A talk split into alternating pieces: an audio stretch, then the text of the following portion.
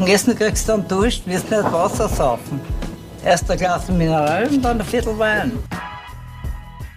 Hallo und herzlich willkommen zur 18. Folge Wein für Wein. Mein Name ist Michael. Und mein Name ist Katie. Und wir sind zwei WeinliebhaberInnen, die jede Woche gemeinsam einen Wein verkosten und die Geschichte dazu erzählen. Das Spannende an der ganzen Sache ist, dass der eine immer nicht weiß, was die andere mitbringt und umgekehrt natürlich. Das heißt, für einen von uns ist immer Blindverkostung. Und weißt du noch, welchen Wein ich dir letzte Woche mitgebracht habe? Natürlich, das war was aus Oberösterreich, was ich überhaupt nicht erwartet habe, und zwar der Amore Naturale, ein grüner Veltliner von der Casa Amore. Mhm. Super, super, super spannend, vom Herrn Kienesberger. Genau, Armin Kienesberger. So ist es. Ein ja. Oberösterreicher mit ein bisschen einem italienisch Fable, sagen wir mal so. Einfluss. Wer hätte doch, dass ich in dem Podcast einmal einen Wein aus der Heimat dabei habe? Ein Wahnsinn! Eben, genau das war mein Plan. Siehst alles aufgegangen. Alles aufgegangen. Nachdem ich das letzte Mal was mitgebracht habe, gehe ich davon aus, dass der Wein, der hier vor uns steht, dieses Mal von dir ist. Mhm, der ist für dich, den kannst du sogar verkosten, wenn du magst. Na, danke, es ist sehr nett. Erzähl uns einmal, was siehst du? Ich sehe einen Rotwein erstens. Mhm, sehr gut. Ähm, das ist äh, ein dunkles Rot, so ein bisschen violett, hätte ich gesagt. An den Rändern ein bisschen hell. Ja, so purpur hätte ich gesagt. Ja. Klassisch. Er ist nicht ganz undurchsichtig, aber das siehst schon so ein Ja, aber es ist nicht, es ist nicht komplett durchsichtig. Genau. Ne? Also im Endeffekt, wenn ich jetzt da zum Beispiel meine, meine Hand drunter halte oder das ein bisschen schaue, was ich da durchsehe, sehe ich eigentlich nur an den Rändern so ein bisschen durch. In der Mitte ist der Kern ist schon sehr, Mhm. Sehr undurchsichtig. Genau. Ja nicht 100% transparent. Müssen wir vielleicht auch noch dazu sagen. So ganz, ganz, ganz leicht. Also ich glaube, wenn ich das nicht gesagt hätte, warst du wahrscheinlich nicht drauf gekommen, dass der unfiltriert abgefüllt wurde. Na, also das, das ist, ist halt bei Rotwein generell ein bisschen schwieriger Genau, deswegen ähm, zu ja. beurteilen. Ja. Sehr gut, danke, dass du mir das erzählst. Viskosität, Ja. einen Schwung. Was tut er? ja, nicht stark, mittel. Genau. Also, das ist keine, keine arge Viskosität. So ist es. Insgesamt, man merkt schon ein bisschen, obwohl meine Nase ein bisschen zu ist heute, Ja, so wie meine. es, es, kommt schon, es kommt mir schon ein bisschen was entgegen. Also, ohne jetzt da jetzt reingerochen zu haben, hätte ich gesagt, da ist schon ein bisschen ein Aroma hier. Riechen wir rein. Ah ja, also das ist sehr intensiv. Das ist fruchtig, aber was ist das für eine Frucht? Genau, er ist recht fruit forward. Super, super saftig. Ich Ja, lasse dir es, es riecht unendlich saftig. Also das ist, kein, das ist nicht, nicht frisch, sondern wirklich juicy, richtig, da, da, so eher in die Richtung, Ja, wir haben schon eine gewisse Frische drinnen. Ein bisschen eine Kühle, finde ich auch. Also ich finde, er ist in der Nase recht kühl, aber das ist nichts Warmes. na warm ist er nicht, aber dieses, dieses Juicy ist es. ja, genau. Richtig, so saftig. saftig auspresst. Also man, man, man fühlt sich sofort so, als wäre das irgendein ein mega intensiver Fruchtsaft irgendwie so. Mhm. Aber, boah. Versuch's mal für die zu definieren, was das für rote Früchte oder schwarze Früchte Nein, es sind definitiv können. rote Früchte, finde Gut, ich. Also es, ist, es ist auf keinen Fall, es ist nicht so in diese Waldbeerrichtung oder so, sondern es ist eher in diese rote Frucht, aber auch nicht so in Richtung Himbeer oder so, finde ich nicht. Aber Kirsche, finde ich, ist das auch nicht unbedingt. So ein bisschen vielleicht. Ja, ich finde, es so ein bisschen ein Mix an verschiedenen Sachen drinnen. Ich bin auch ganz bei den roten Beeren und nichts Schwarzes, nichts Braunbeeriges oder sowas. Nein, gar nicht. Ich finde, es hat so ein bisschen Anklänge von Kirsche, aber nichts nichts Arges. Also nicht so, wie es teilweise hast beim Zweigel, der wirklich hart nach Sauerkirsche riecht. Nein. Ich Es ist, find- du hast so ein bisschen Kirsche, aber da ist finde, der hat so ein bisschen was Preiselbeeriges drin. Ja. Versuch's einmal. Ja, Preiselbeer kann ich gut. Das habe ich vorher auch schon auf der Zunge gehabt. Mhm. So Preiselbeerartig irgendwie so. Ich, ich bin nicht komplett bei Preiselbeer, also wenn ich an so, an so Preiselbeermarmelade und so, und an so Preiselbeeren, was du Es zum, zum Schnitzel oder so dazu kriegst, das ist nicht hundertprozentig, Genau. aber so ein bisschen dieses, diese Richtung finde ich auch, ja. Oder so ein bisschen vielleicht rote Johannisbeere auch. Also so ein bisschen was Frisches hat's drinnen, dann hat's einerseits ein bisschen diese Kirschnote auch drinnen. Ich finde also super, super schön, was diese, was diese Fruchttöne angeht. Ja, die Fruchttöne sind einfach so wahnsinnig intensiv, finde ich, also so, so klar. Ja, genau. Ich, ich, kann nicht, ich kann nicht sagen, ja passt, das ist die Kirsche, aber ich kann sagen, rote Frucht und das einfach so ganz, ganz groß da drinnen, genau. ja. Und dann die Kühle ist da, ja. Ich habe also ganz leicht so ein bisschen so vegetabile Noten. Und Genau, so ein bisschen florale Note ist es. Für mich zumindest. Also es ist nicht Gemüse, nichts Grünes, sondern es ist fast so ein bisschen, ja, was Florales, ein bisschen was Blumiges fast. Ohne dass ich das jetzt genau definieren kann, aber generell Ja. florale Noten definieren finde ich sehr, sehr schwierig. Also es ist jetzt nicht, was weiß ich, klare Rose oder klare Nelke Nein, das so. trinke ich sowieso also nicht. ein bisschen was Blumiges hat er schon auch. Aber ganz was leicht. Blumiges hat an der, äh, ich habe schon so ein bisschen so, so, so süßlichere Noten, also was eh wieder in diese, in diese Preiselbeer-Richtung schon Mhm. wieder reingeht. Aber vielleicht ist es mehr sowas, wie wenn du sagst, ja, du machst jetzt irgendwie ein Kompott aus Preiselbeeren und Kirschen und hast das alles irgendwie so in eins. Mhm. So, so ein bisschen äh, mehr so ein Potpourri aus, aus rote Früchte. Ja. Dann hast du ein bisschen eine Würze, so ein bisschen eine fein mineralische Würze drinnen. Ja, ganz leicht, aber ich finde, diese Fruchtding überlagert alles. Das ist für mich so das, aber das ist wahrscheinlich auch meine Nase, die sehr zu ist, die jetzt nicht wahnsinnig viel riecht. Da bin ich heute ein wenig aufgeschmissen. Aber insgesamt sehr aromatisch, da kommt der viel entgegen. Mhm. Total. Sehr schön und es ist einfach, ich weiß nicht, wie sagt man das am schönsten, das ist einfach so ein, ein helles, schönes, Genau. fruchtiges Thema, das da drin liegt. Ja, also es ist Nichts zu Schweres. Nein, überhaupt nicht schwer. Das ist schön, das ist leichtfüßig, aber es ist sehr, sehr positiv, sehr angenehm, finde ich. Also es macht sehr viel Spaß. Man gerne, trinkt ja. den sehr gerne. Also ich trinke ihn zumindest sehr gerne. Ich werde Lieber mal einen einen Schluck, Schluck. nehmen. Ne? da bin ich jetzt noch mehr bei der Preiselbeere, muss ich ehrlich sagen. Ich finde auch, Weil das ist jetzt da, mh, man kommt hinten noch an so eine schöne Säure. Mhm. Schön. Ich finde, das ist wie wenn du so Preiselbeeren nimmst und wirklich wir einfach hängen bei der Preiselbeere. Ja, ich hänge voll jetzt bei der Preiselbeere, weil wenn ich mir jetzt vorstelle, dass ich in so dieses klassische Glasel Mhm. Dabo Preiselbeere einen Löffel mache und ich liebe Preiselbeeren Ja. und da einfach den ganzen Löffel ist, dann bin ich circa da. Und es Genau. geht hinten noch mit ein bisschen Säure, wird das nochmal ein bisschen frischer, Mhm. weil diese Preiselbeeren sind halt so dann doch süß und eingelegt und das ist alles irgendwie halt so ein marmeladenmäßiges Ding. Das ist viel leichter. So ist es. Du Das kommt mit der Säure schön. keine Süße oder was in die Richtung. Frische hast du. Sehr frische. Leichtigkeit hast du. Kaum Tannin, sehr leicht. Genau, ganz Easy. weiches, ganz rundes, ganz sanftes Tannin.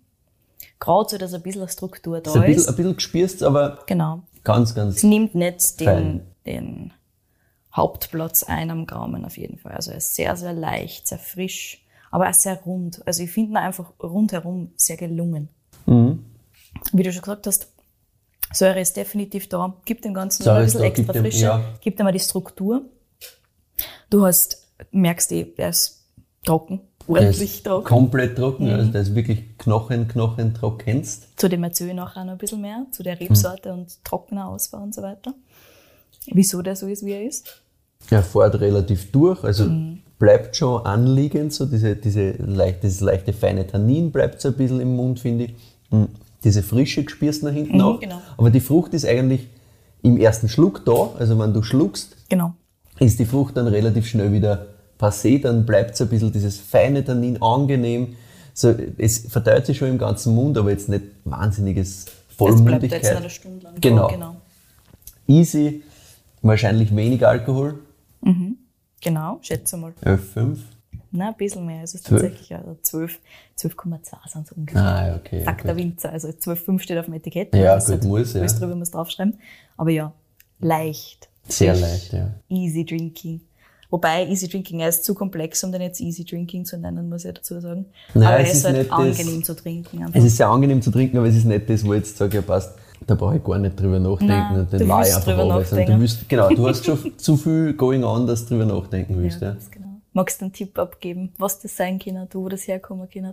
Naja, es ist rot, das heißt, das kann im Endeffekt halt wahrscheinlich eher sowas wie Burgenland sein, aber es hat man nicht die Würze, dass es irgendwo in eine Richtung Blaufränkisch oder Zweigelt groß gehen könnte.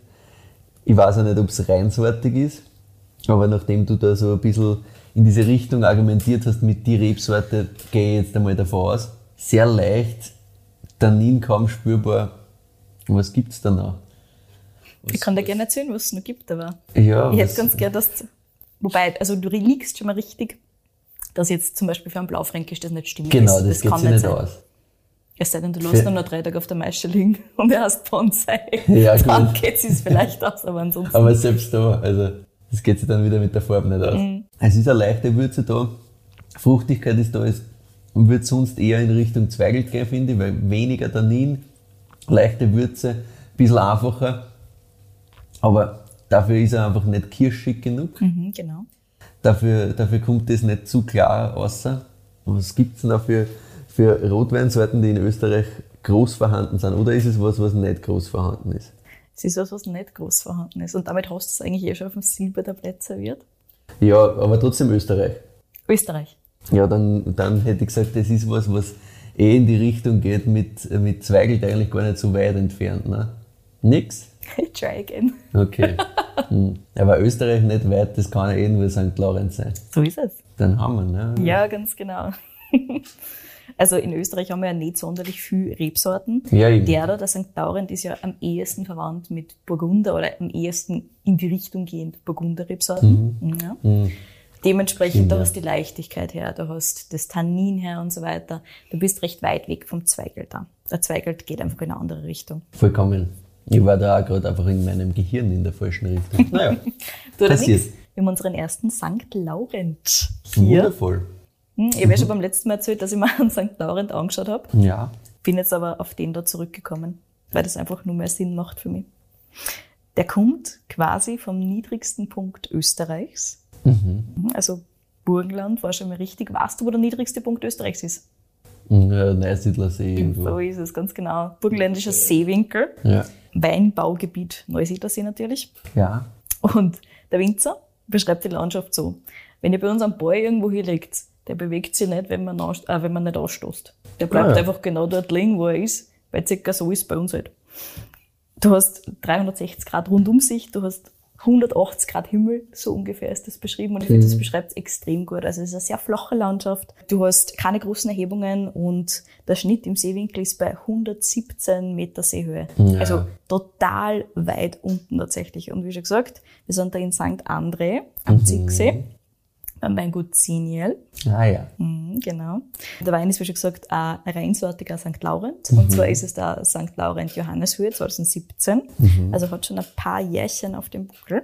Der Winzer, der Andreas Ziniel, ähm, den kenne ich schon seit der Uni. Der hat nämlich bei einem von unseren Wineclub-Geschichten, bei einem Wineclub Day, bei einer Veranstaltung seine Weine damals vorgestellt. Und die sind auch wieder welche gewesen, die sind wirklich hängen geblieben. Da haben wir gedacht, ah, voll spannend, voll cool.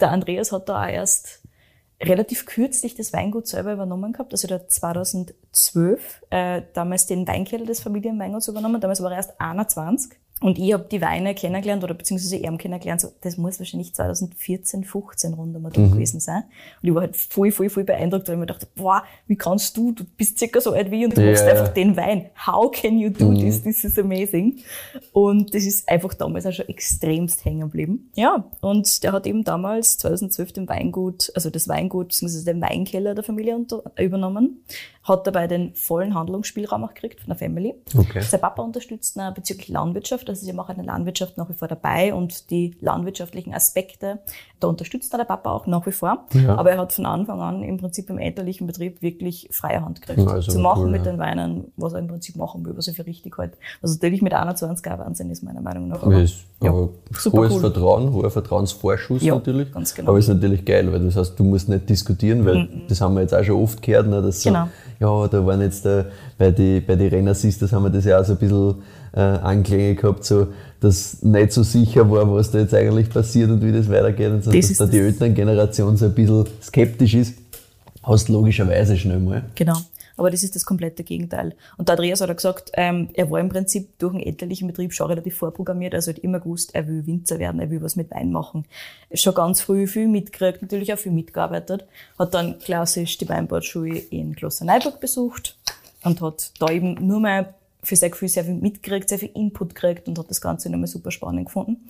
Und es war im Prinzip von Anfang an klar, das ist genau das, was er machen will. Und er genießt die Zeit in der Natur extrem. Also ich habe mit ihm noch mal ein bisschen telefoniert vorher. Ja. Und er genießt einfach generell das Ganze extrem, dass es nie langweilig wird, dass es nie fad wird, dass es immer was zu tun gibt, dass es aber übers Jahr hinweg so unterschiedliche Geschichten sind. Und vor allem, was ich so spannend finde an der ganzen Geschichte und was für mich extrem viel Sinn macht, ist, dass er sagt, am Schluss hat er da wirklich was in der Hand, das hat er gemacht. Mhm. Das ist wirklich dieses, du kannst verfolgen, wie deine Handlungsschritte, wie deine Arbeit am Schluss ganz genau ja. in eine Flasche gefüllt wird. Und du Ja, kannst ja. es dann verkosten und es schmeckt dir und es schmeckt anderen. Hoffentlich. Und das finde ich einfach so gut nachvollziehbar. Ich habe vor kurzem erst über genau diese Geschichte diskutiert. Ne? Wir zwar arbeiten ja im Social-Media-Bereich, Ja. wo wir am Schluss eher wenig in den Händen halten, was wir gemacht haben Richtig. tatsächlich. Und diese Diskrepanz zwischen du machst was und es ist digital, du hast es aber niemals tatsächlich in der Hand Ja. und dem du hast am Schluss wirklich was in der Hand, was du kosten kannst, was du schmecken kannst, was du angreifen kannst. Ja, und was Das du auch ist super, verändern super kannst, cool. ne? wenn du dann Genau. sagst, ja, okay, das ist jetzt Ja. spannend, aber im nächsten Jahr hätte ich gern, dass das eher so und so wird und ich, ich kann eingreifen in das Ganze, ist natürlich mega spannend. Ja, voll. Also das habe ich extrem gut nachvollziehen können und gesagt, nein, das verstehe ich gut, dass genau das eben so ein Aspekt ist, wo man sagt, deswegen mache ich es unter anderem so gerne. Ja, und sicher. er hat auch gesagt, also seitdem er 2012 angefangen hat, jedes Jahr dazugelernt, gerade auch was St. Laurin angeht, weil das ja, wie wir wissen, eine nicht ganz einfache Rebsorte ist tatsächlich.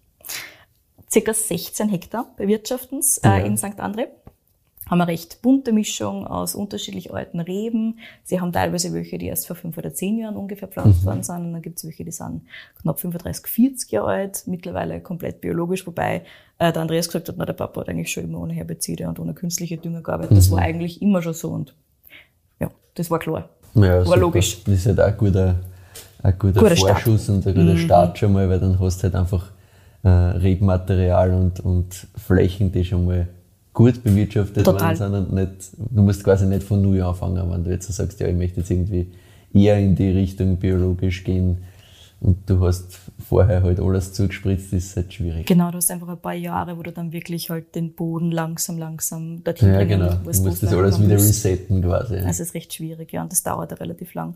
Na, also der hat einfach einen super Startpunkt da gehabt, hat er gemeint. Und ja, kellerarbeitstechnisch sagt er, sein oberstes Ziel ist im Prinzip Trauben ohne große Beeinflussung.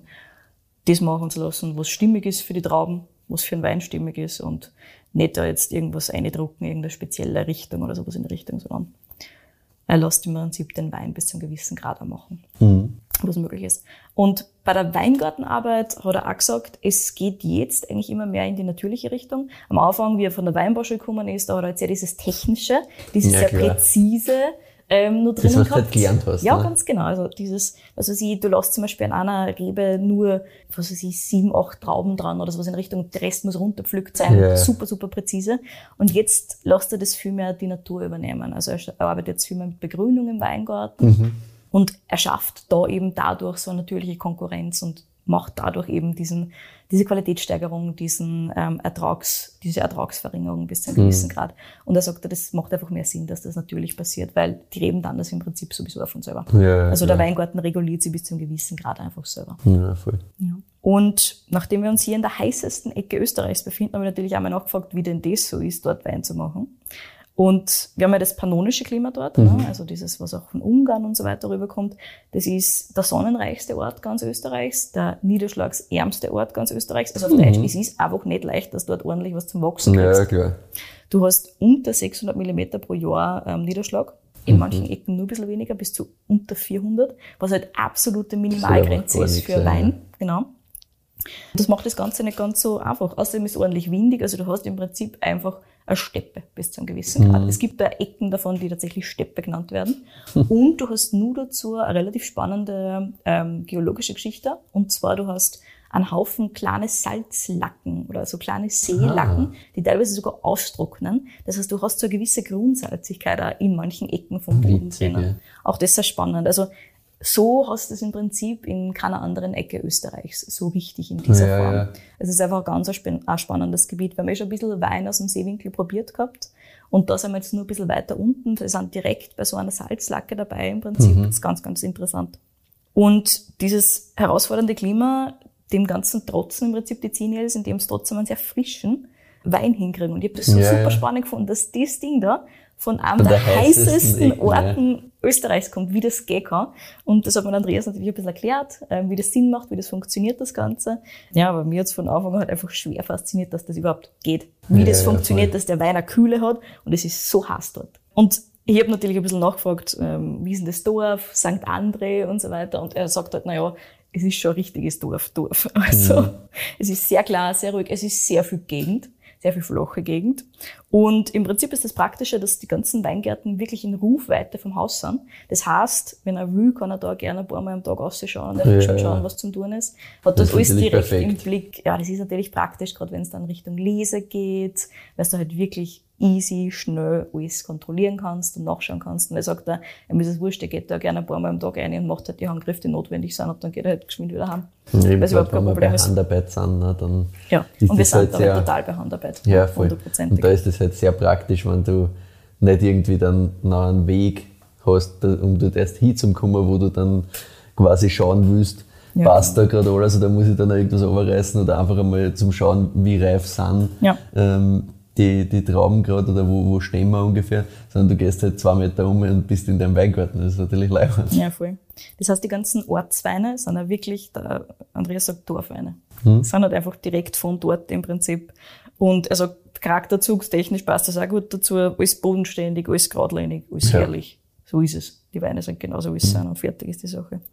Und diesen Sortenspiegel äh, vom Weingut haben sie auch natürlich so ein bisschen anpassen müssen an die Besonderheiten der Region, weil einfach dort nicht alles so einfach wächst. Du musst halt ein bisschen schauen, was machst du. Und natürlich manche Sachen, die vielleicht gut wachsen würden, sind dann einfach charakteristisch nicht so, wie es der Andreas bzw. wie es die Familie Ziniel gerne hätte. Ja. Und er sagt aber, er hat es relativ einfach, weil diese Weinbauregion nicht unbedingt alt ist.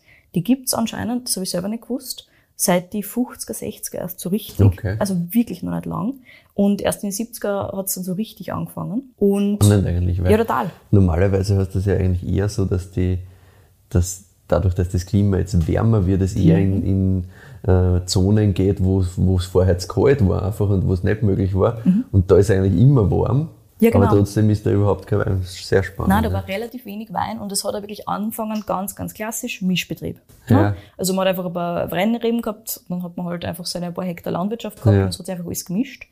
Und das Ganze hat sich dann irgendwann aufgesplittert in einerseits die Bauern, die gesagt haben, na, Wein bringt mir jetzt nichts mehr, ich mache nur Gemüse. Das ist halt dieser eine klassische Eck Mhm. Ja.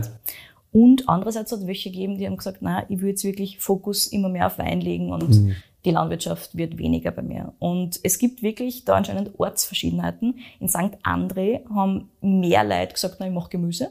Deswegen Okay. gibt es da gar nicht so viel Weinbau rundum. Es gibt schon ein paar Winzer im Dorf, natürlich, Ja, ja, weil es halt ein. Weinbaudorf ist, aber halt weniger als zum Beispiel in Appelton, das kennst, Ja. wo halt einfach fast alle gesagt haben, nein, wir machen nur Wein und ganz wenig Gemüse.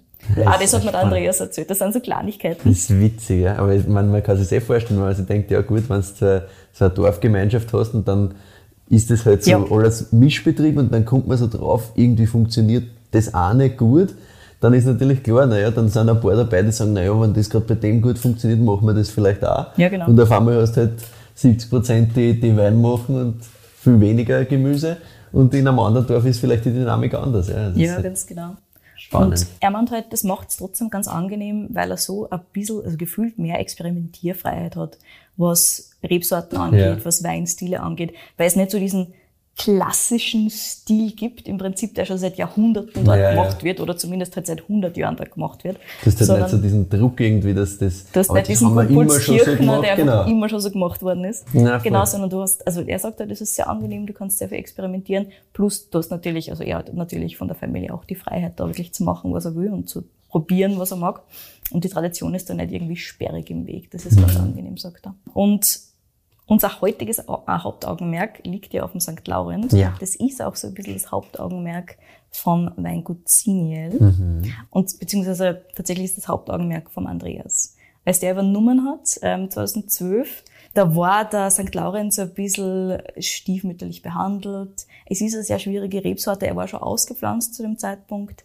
Ähm, aber dadurch, dass durchaus nur Landwirtschaft dabei ist ähm, bei dem Weingut, hat sein Papa einfach nie die Zeit gehabt, dass er sich jetzt wirklich groß mit dieser speziellen Rebsorte beschäftigt, da wirklich ganz in die Tiefe geht und das braucht man bei dieser Rebsorte. Und hat halt nie, also es waren nie die Kapazitäten da, dass man sich da jetzt ganz intensiv nur mit dieser Rebsorte beschäftigt. Und Andreas hat gesagt, na ja, das ist ein kompliziertes Sorten, Kinder zu mir passen. Und Ja, hat sich damit Sehr beschäftigt. gut, sehr gut. Guter Mann. Und hat er gesagt, die Herausforderung hat ihm natürlich ertaugt, dass Ja, das halt einfach schwierig zu machen ist, aber wenn es gut ist, dann kann es halt wirklich geil sein. Und das ist halt genau seins im Prinzip, das passt da genau zu dem, was er gern trinkt, so dieses Leichte, nicht dieses super Schwere, das halt einfach Ja.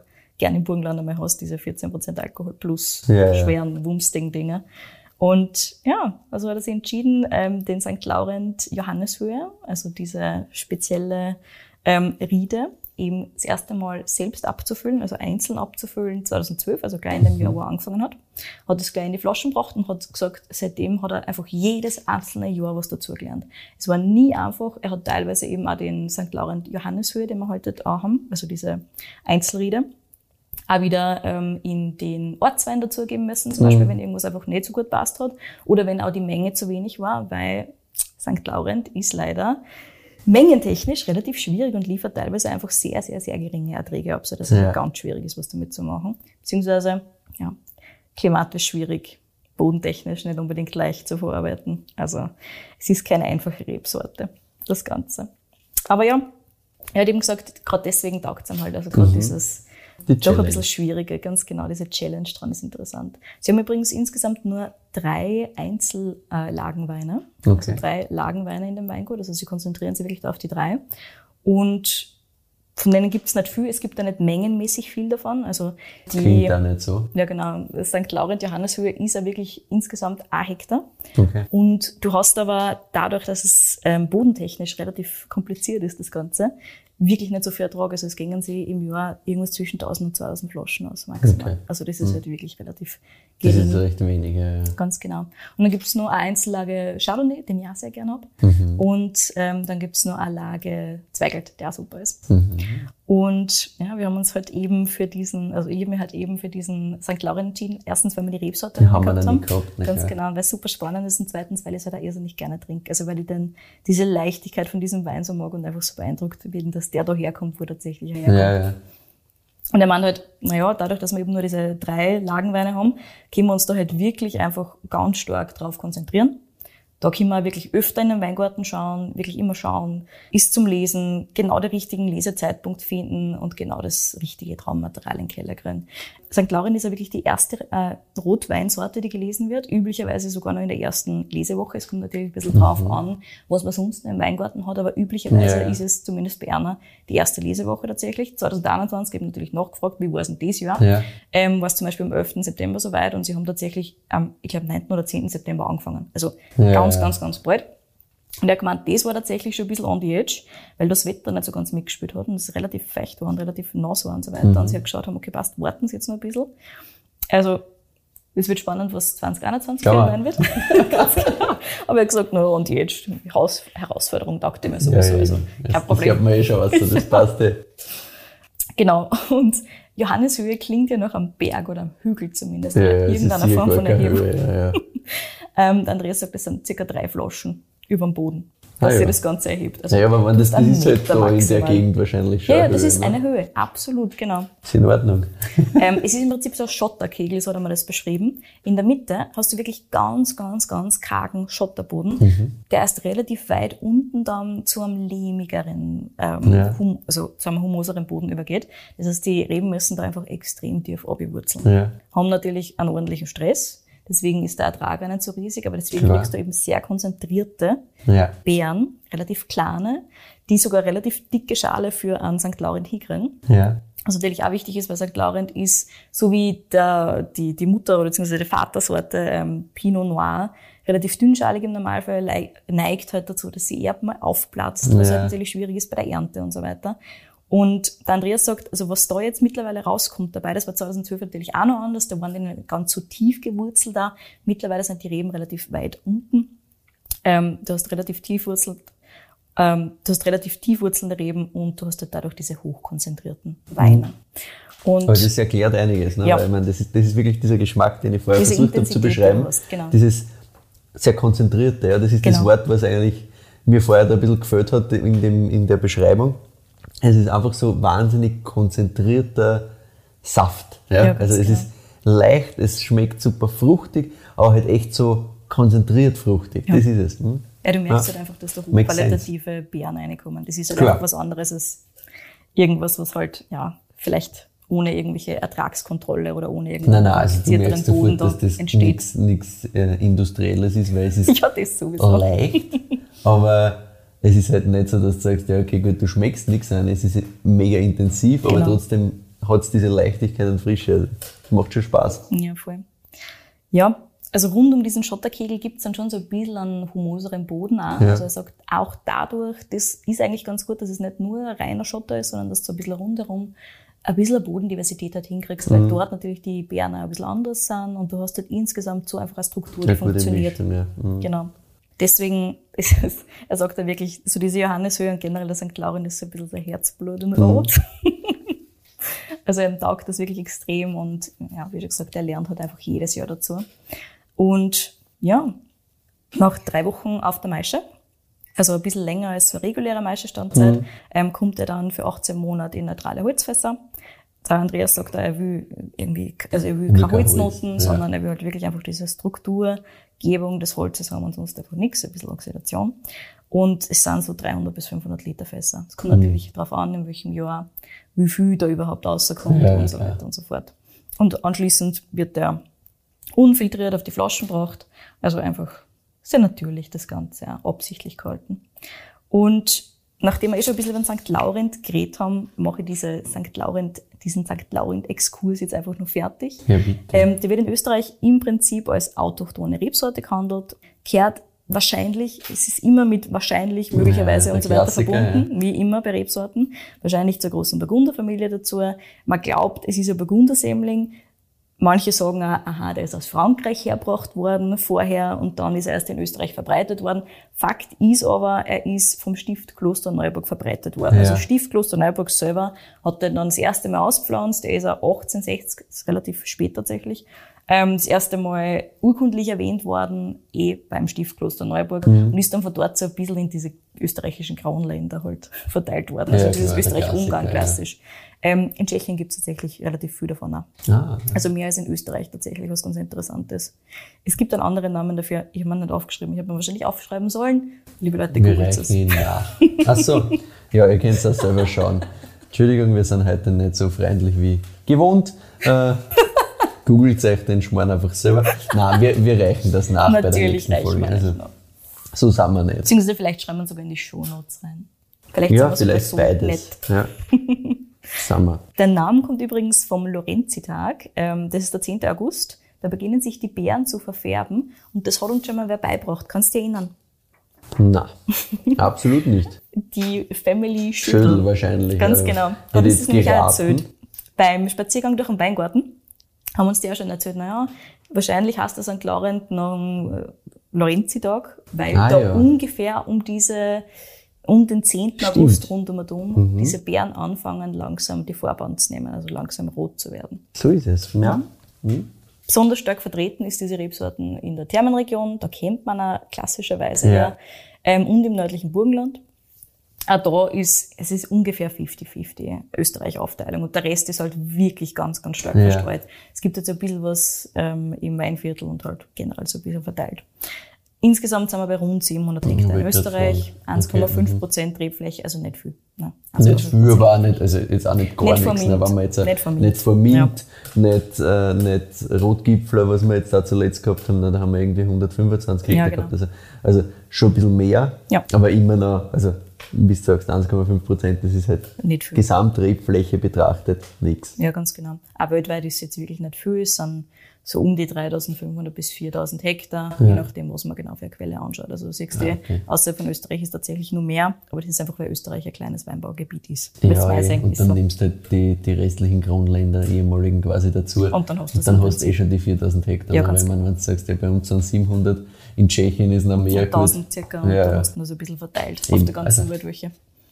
Genau. Und im Weingarten, ich habe es ja schon ein paar Mal angesprochen jetzt, ist die Sorte tatsächlich recht schwierig und daher teils relativ unbeliebt gewesen. Also zu den Zeitpunkten in der österreichischen Weingeschichte, wo es eher um Menge als um Qualität gegangen ist, hat man den natürlich eher nicht mengen, weil da ist halt einfach nicht so viel rausgekommen Ja, dabei und es außerdem war viel schwierig. hocken, ja, ja, viel zu viel Arbeit für das, was dann tatsächlich rauskommt. Seit den 90er Jahren hat das Ganze dann aber wieder an Beliebtheit Mhm. gewonnen, so seit 1990, äh, zwischen 1990 und 2020 ist es ja mindestens verdoppelt.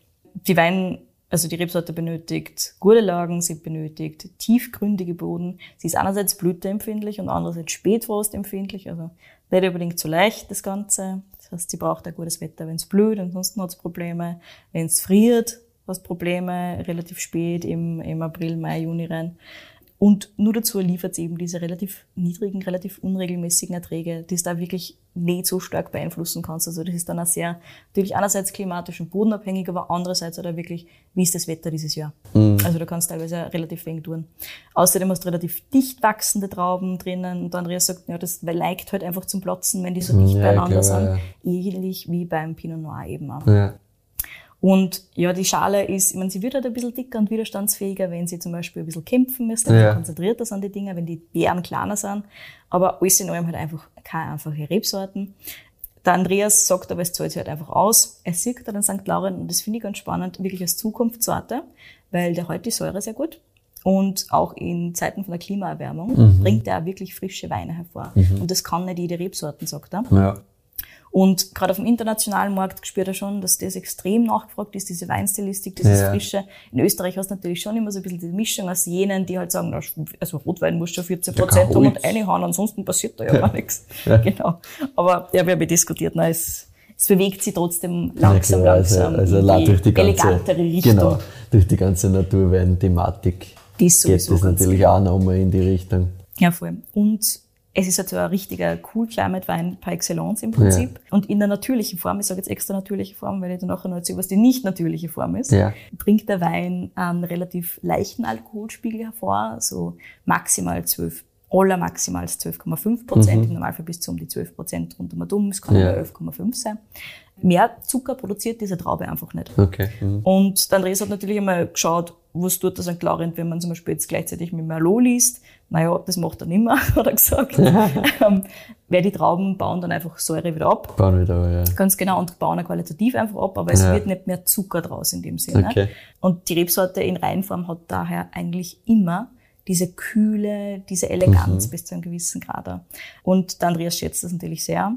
Ähm, er hat auch gemeint, beim 2017er, den wir da haben, ist es ein bisschen weniger stark. Der 2019 ist nur ein bisschen eleganter. Okay. Und den habe ich jetzt meine Hände leider nicht mehr draufgekriegt. Aber den werde ich auf jeden Fall noch verkosten. Werden wir nachholen, ja, mhm, bitte. Mhm, ganz genau. Und leider ist der St. Laurent laut Andreas auch die meist verfälschte Sorte in Österreich, okay. was auch ganz spannend ist. Da kommt die Tullner Sonne ins Spiel. Sagt er das was? Nein. Sehr bitte. gut, dann habe ich wieder was Neues für dich. Ja, ja, ich, ich lerne da ja immer sehr viel. Also. Ich habe das relativ lang schon nicht mehr gehört, aber die Tullner Sonne ist im Prinzip, wenn du Zucker reinschmeißt. Ne? Tullen, ah. Rübenzuckerverarbeitung. Ja, ja. Da kommt das her. Die Tullner Sonne ist, wenn du einfach Zucker zugibst bei der Gärung, mhm. sodass einfach das Ganze noch mehr Alkohol, noch mehr Volumen, sage ich jetzt ja, unter Anführungszeichen, kriegt, was halt einfach ein Fake-Volumen ist. Und der Andreas sagt halt, es gibt einfach viel St. Laurent oder viel, es gibt immer wieder St. Laurent, die, am Unterkommen mit 13, 5, 14 Prozent. Ja, und da weiß man halt einfach, das geht sich links und rechts nicht aus. Da ist einfach das Maximum an erlaubter Zuckerzugabe durchzogen worden, mhm. damit er halt einfach diesen, ja, diesen Alkoholgehalt kriegt, so ein bisschen dieses Volumen aufbaut. Aber es macht halt einfach keinen Sinn mit dem, was du dann einerseits an der Nase hast, andererseits am Gaumen hast, ja. aber trotzdem diese Volumen, trotzdem dieses Volumen, dass das Ganze einfach erschlagt hinmacht. Und er sagte, das ist einfach schade und er hofft, dass das vielleicht ein bisschen weniger wird in Zukunft insgesamt. Ja, aber sehr spannend. Ja, absolut. Das heißt, wenn ich einen St. Laurent erwische mit 14 Prozent, dann weißt du, was passiert weißt, ist. was passiert ist. Ja. Ganz genau. Ah, gut. Ja, und ich finde es halt einfach schade, weil, ganz ehrlich, wenn die Reihenform so stehen, ist auch Nein, eben, also wozu, wieso irgendwas wozu da irgendwas reinschmeißen. Ne? Ganz genau. Gut, das ist sowieso unverständlich, wieso überhaupt irgendwas reinschmeißen, weil man ist meistens ne? wenn es eh geil sein kann, aber halt weiß wie. So einfach ist es. Aber gut, das ist wahrscheinlich eine Diskussion für ein anderes das Mal. Das ist eine Diskussion für ein anderes Mal, ganz genau. Sehr gut, Michi. Und damit bin ich am Ende meiner Folge angekommen. Ja, du hast nur noch ähm, vergessen, uns zu sagen, was dieser Wein kostet. Ah ja, ganz genau. Und wo du ihn her hast. Wie immer. Und bewertet haben wir natürlich auch nichts, ne? Ah, okay, passt. Also, ich erzähle jetzt erst einmal, wo ich den Wein her habe. Der ja. ist nämlich vom Wein und Co. Mhm. Den findet ihr aktuell online, sogar noch vergünstigt. Hoffentlich auch noch zu dem Zeitpunkt, wo die ähm, Folge rauskommt, aber wahrscheinlich schon. Nein, nicht so lang hin. Ganz genau. Also aktuell kostet er 24. Im Normalfall mhm. kostet er, ich glaube, 27, 28, plus minus, genau. Auf jeden Fall so diese knappen 30 Euro. Und du findest ihn auch so ähm, in mehreren Shops, zum Beispiel im Haas und Haas im ersten Bezirk in ah, Wien ja. und auch in anderen Shops. Und soweit ich weiß, gibt es keinen richtigen Online-Shop. Ich habe schon nachgefragt. Ah, ja. Aber ihr findet es auf jeden Fall beim Wein und Co. Mhm. Sehr gut. Ja, bewerten müssen wir das ganze Ding mhm. Ich finde, das ist sehr schön, dieses Fruchtkonzentrat, nachdem ich Preiselbeeren sehr mag und dieses, wirklich dieses fruchtig, herbe, süße, Mhm. trotzdem so ein bisschen, das ist schon geil, macht Spaß, mm, hat einen sehr großen Trinkfluss, also ist schon durch die Säure auch sehr animierend. Ja, ist es auf jeden Fall. Ähm, ich würde ihm, glaube ich, eine 8,5 hier geben. Sehr gut. Ja? Ich gebe Finde dem- einfach, finde ich geil. Ich finde es auch super, super geil. Ich muss dem auf jeden Fall 9 geben. Ich hänge da irgendwo zwischen 9, 9,2, 9,3, 9,5. Ah, ja. Super, super schön.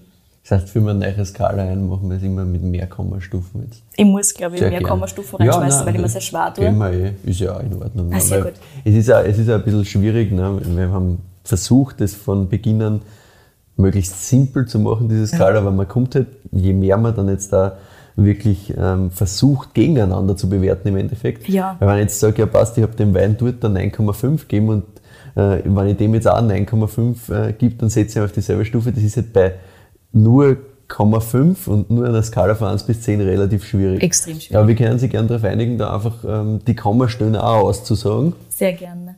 Gut, ähm, dann bin ich bei einer 8,3. Auch sehr gut. Ja. Und ich bin bei einer 9,2. Wunderbar. Na, wunderbar. Dann haben wir, das, haben wir das schön dokumentiert, weil dann können wir da vielleicht noch mal ein bisschen schöner unterscheiden nachschärfen. zwischen, zwischen den unterschiedlichen Ja, Sachen. voll. Ja. ja, wenn du am Ende angelangt bist, dann darf ich noch die Abmoderation übernehmen. Ja, bitte. Und zwar freuen wir uns sehr über euer Feedback. Wir freuen uns natürlich auch sehr, wenn ihr uns Weinvorschläge schickt, weil wir es immer spannend finden, ähm, auch Weine zu verkosten, die jetzt nicht aus unserer Bubble kommen quasi. Ne?